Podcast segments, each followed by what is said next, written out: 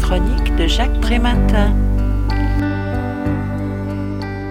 D'un côté, on trouve le savoir qui se montre prudent et tâtonnant, qui n'hésite pas à revenir en arrière et qui n'est jamais totalement sûr de lui, tant la fragilité de ses concepts est bousculée par la complexité et l'ambiguïté de la réalité qu'il tente de décrire.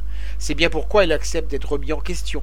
Il souhaite et recherche la contradiction et la dispute, non comme un inconvénient, mais comme une opportunité lui permettant de progresser.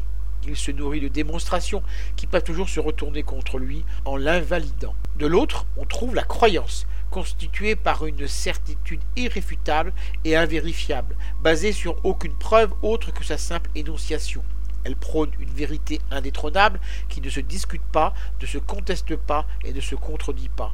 Le doute est son véritable ennemi, annihilé par le dogme, la doctrine et le rituel. La croyance mène à l'interdiction de ne pas croire, charriant l'aveuglement, l'extravagance, la naïveté et l'obstination. On pensait depuis le siècle des Lumières au recul inexorable de tant de crédulité. Et pourtant, de toutes parts, les croyances se multiplient, nous encerclent, nous envahissent et nous attaquent, affirme Jean-Claude Carrière dans son ouvrage intitulé Croyance.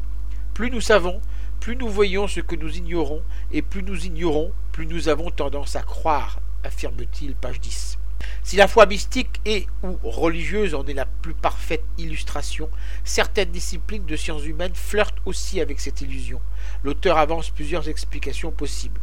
Nostalgie de l'enfance, adhésion assurante à un groupe, remplissage d'un vide, assurance de trouver enfin son chemin, angoisse face à l'insaisissable, l'indicible et l'inatteignable. Comme antipoison à ce leurre, il n'y a que l'esprit critique, prêt à toujours interroger le sens et l'origine de nos lubies et de nos convictions. Je rappelle le titre de l'ouvrage, qui s'appelle Croyance.